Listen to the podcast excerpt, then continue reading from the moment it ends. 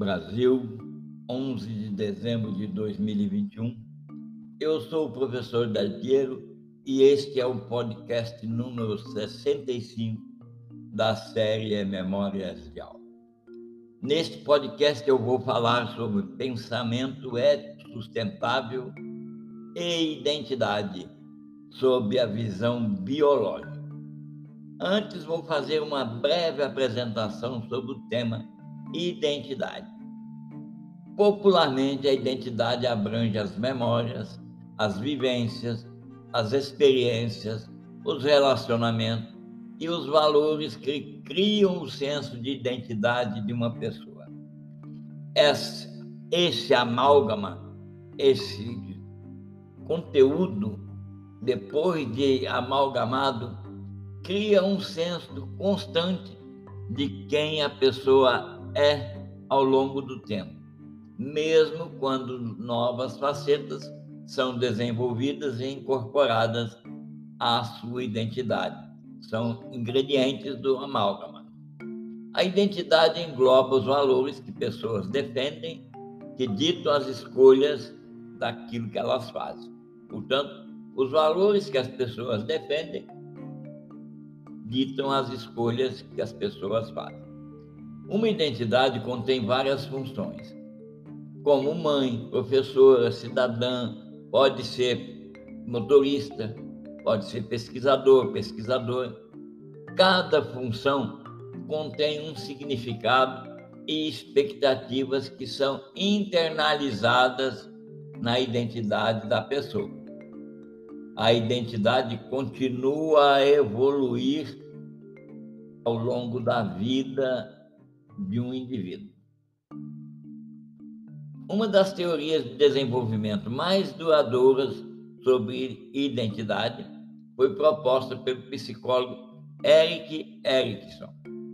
Erikson dividiu o ciclo da vida em oito estágios, cada um contendo um conflito, com a resolução desses conflitos levando ao desenvolvimento da personalidade. O conflito que ocorre durante a adolescência, acreditava Eric, é a confusão de identidade versus papel social. Os adolescentes lidam com tantos aspectos diferentes da identidade, desde a escolha de uma carreira até o cultivo de crenças morais e políticas, até se tornarem amigos ou parceiros de outra pessoa. A confusão de papéis diz respeito à incapacidade de se comprometer com um caminho. Os adolescentes passam então por um período de experimentação, de provar antes de se comprometer e reconciliar as peças da sua identidade para fim e ao final emergir na idade adulta madura. A formação da identidade é mais aguda durante a adolescência, mas o processo nunca para depois da adolescência. Assumir um novo papel, como ser mãe ou ser pai, pode tornar a autodefinição um processo que dura a vida toda. À medida que a pessoa envelhece, a tendência geral é a conquista da identidade. Mas as principais convulsões da vida, como um divórcio, uma aposentadoria, a morte de um ente querido, costumam levar as pessoas a explorar e redefinir suas identidades. Portanto, concluindo nessa apresentação, fica evidenciado que as identidades são construídas durante toda a existência do ser humano biológico. E sobre essa questão, ou melhor dizendo, considerando essa questão, não se pode falar sobre o tema pensamento ético sustentável sem dissertar sobre identidade.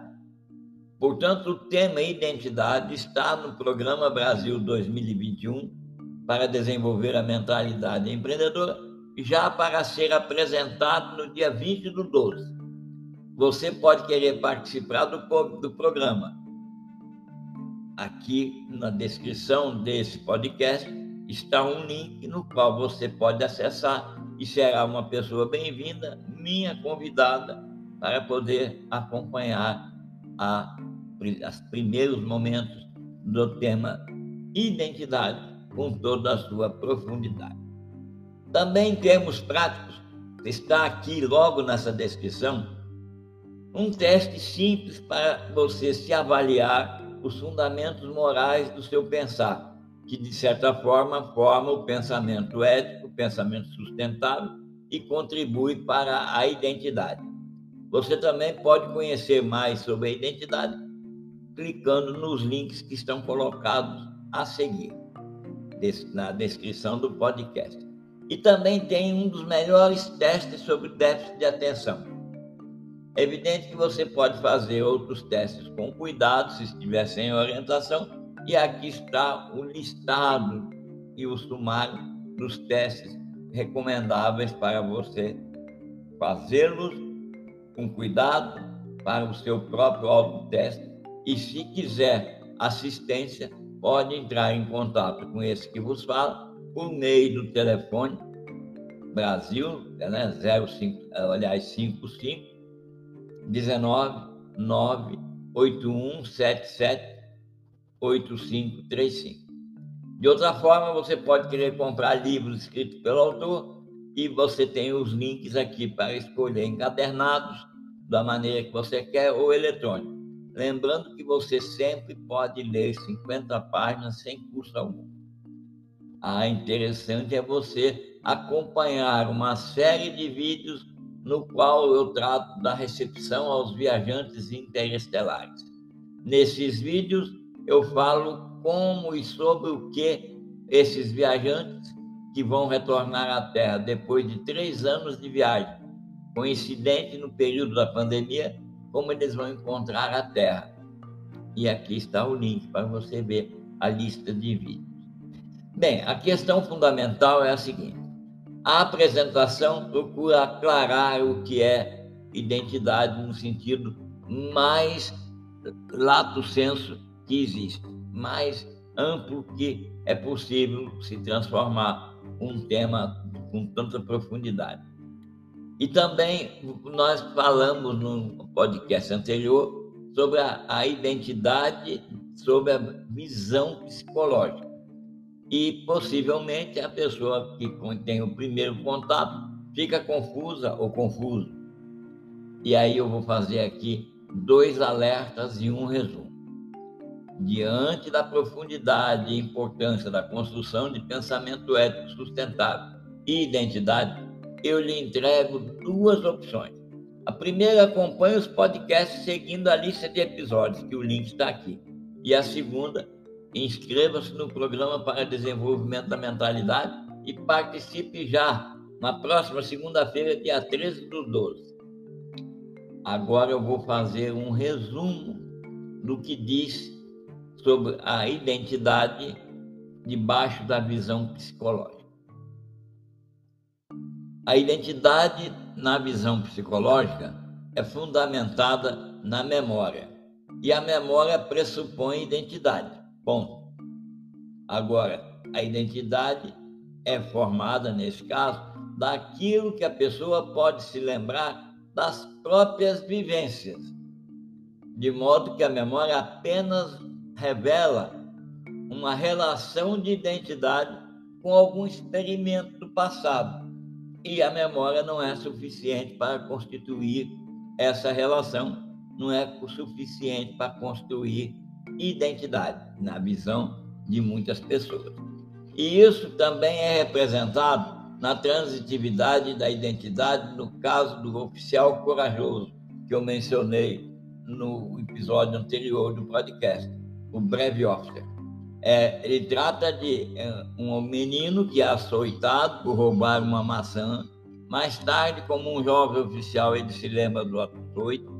Mais tarde ainda, como um velho general, ele se lembra de ter agido bravamente como um jovem oficial, mas não se lembra de ter sido açoitado como menino.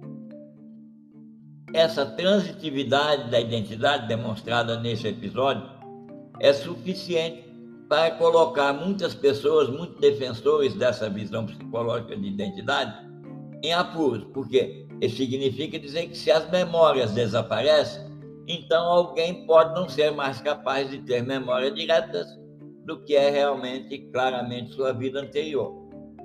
e aí não teria identidade. Mas pode-se certamente ter memórias diretas de algum estágio passado que, por sua vez, tenha memórias diretas de um estágio anterior e assim por diante.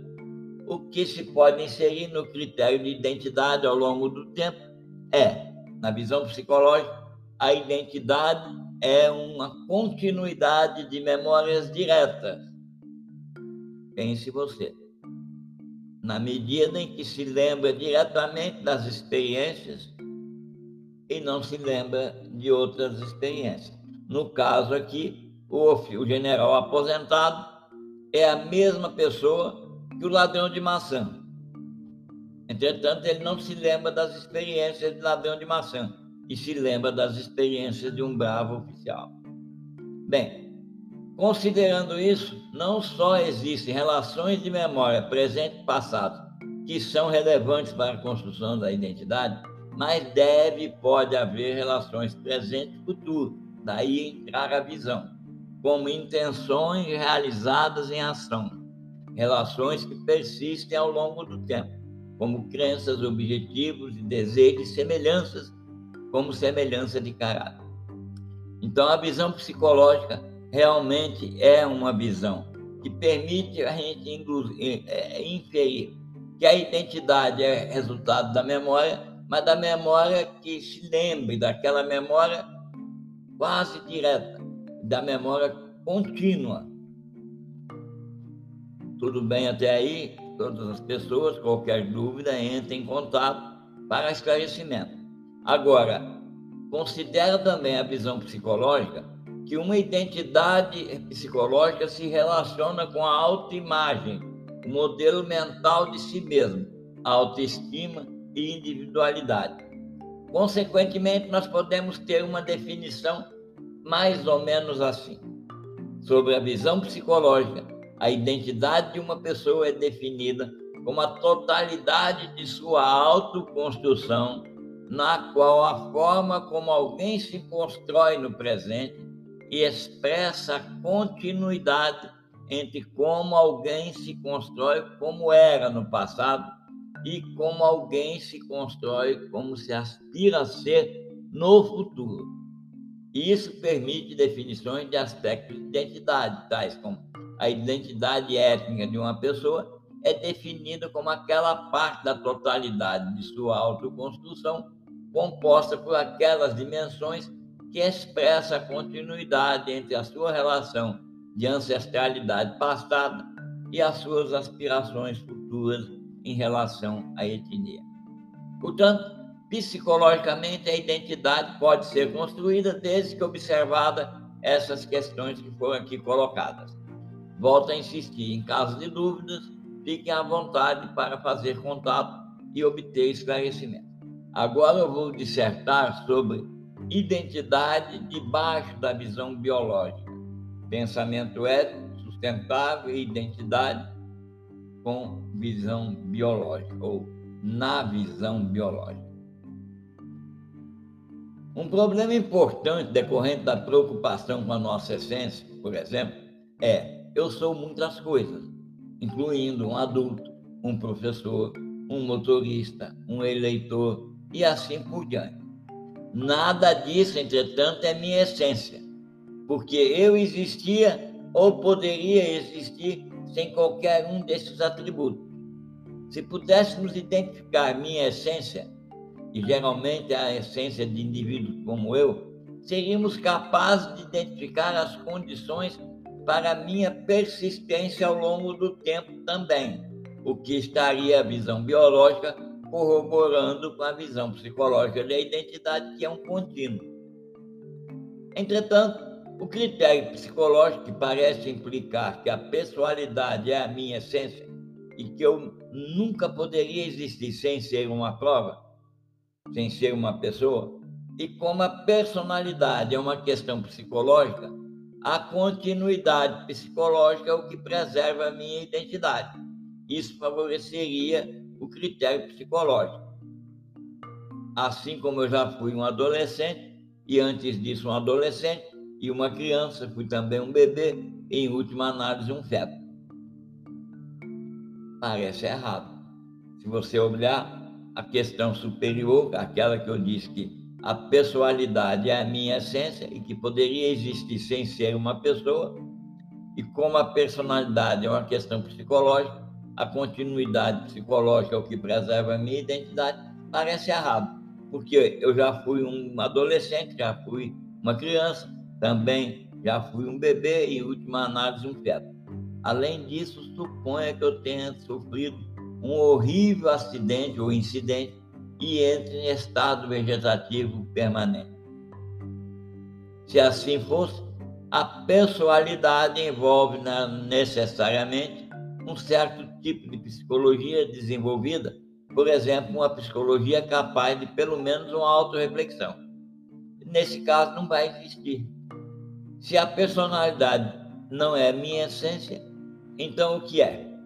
A resposta mais plausível parece ser que a identidade é representada no organismo biológico um animal humano.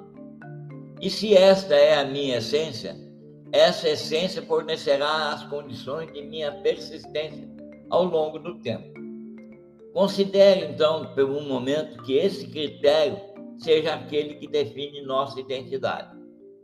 Embora se saia bem com a questão essencial, parece não se sair tão bem quando consideramos sua relação com a ética. Novamente, o que parece fundamentar a racionalidade da minha antecipação de experiências futuras é o fato de que essa pessoa será o herdeiro da minha psicologia. Que ele também seja o herdeiro do meu organismo biológico parece irrelevante. Na verdade, nossas relações a certos experimentos, nossas reações, digo, a certos experimentos mentais, sugerem fortemente que pensamos que a antecipação racional, o interesse pessoal, a responsabilidade moral, a visão de futuro e coisas semelhantes podem ser justificadas mesmo na ausência de continuidade biológica. Principalmente quando consideramos a intuição do transplante. Não vou aqui entrar em detalhes, mas suponha que meu cérebro fosse transplantado para um corpo vivo, diferente, e a pessoa resultante fosse exatamente como eu psicologicamente. Suponha também que o meu organismo sem cérebro vivo fosse mantido. Eu teria identidade? O que teria acontecido comigo? O defensor do critério biológico deve sustentar que eu permaneço doador sem cérebro, essencialmente em um estado vegetativo permanente. Enquanto a outra pessoa a pessoa que parece se lembrar de minhas experiências e parece estar realizando minhas intenções, parece com eu psicologicamente em todos os aspectos. Entretanto, é um impostor iludido. Mas isso é difícil de acreditar. Aliás, no Brasil nós temos um personagem que diz: é igual a mim, eu identifico que se parece comigo, mas não sou eu. Quer dizer, tratou exatamente se defender usando o critério biológico da identidade do doador sem cérebro. Supõe ainda que eu tenha cometido algum crime e doado meu cérebro dessa forma. A pessoa que acordou pareceria se lembrar do meu crime e antecipar que gostaria de se safar por um tempo. Mas se a identidade é o que é necessário para a responsabilidade, ela não poderia ser responsável pela, por minhas ações no critério biológico, então não o faria. Novamente, isso parece difícil de acreditar. Em todos os casos cotidianos, uma condição necessária para a continuidade psicológica, continuidade psicológica que fundamenta nossas preocupações práticas é a continuidade biológica. Pense bem, uma condição necessária para a continuidade psicológica é a continuidade biológica. Portanto, se a base para as nossas preocupações práticas requer continuidade psicológica, mas a continuidade psicológica normalmente pressupõe a, continuidade bi biológica, então requer continuidade biológica também, e a base das nossas preocupações práticas pode formar, formar uma identidade. Entretanto, essa resposta parece ignorar a motivação original, que era encontrar uma relação mais próxima entre identidade e nossas preocupações práticas do que essa.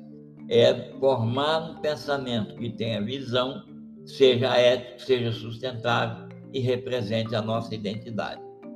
Embora a continuidade biológica possa rastrear os padrões e preocupações éticas, ela não fornece nenhuma explicação real para eles. Bom, pode ser racional para mim antecipar apenas as experiências de meus continuadores biológicos, mas não será em virtude de minha continuidade biológica que eles vão fazer com que eu tenha uma identidade. Portanto, podemos ficar atentos e rejeitar o critério biológico de identidade como sendo formador do pensamento, da visão crítica, do pensamento ético, do pensamento sustentável e, por conseguinte, a formação de uma identidade. É certo que as relações de preocupações práticas que normalmente acompanham a nossa identidade ao longo do tempo estão intimamente ligadas à continuidade psicológica. Então, a abordagem biológica tem uma consequência ética interessante, ou seja, que essas relações práticas não são necessariamente conectadas com a identidade que existe naquilo que foi transplantado. Eu peço que você tenha mais acuidade, ainda mais ao ouvir e escutar esse podcast. E caso queira se aprofundar no tema, inscreva-se no programa Brasil 2021 para desenvolvimento da mentalidade empreendedora. Envie uma mensagem para o WhatsApp 54 8162 4595. Caso você esteja fora do Brasil, acrescente os 55.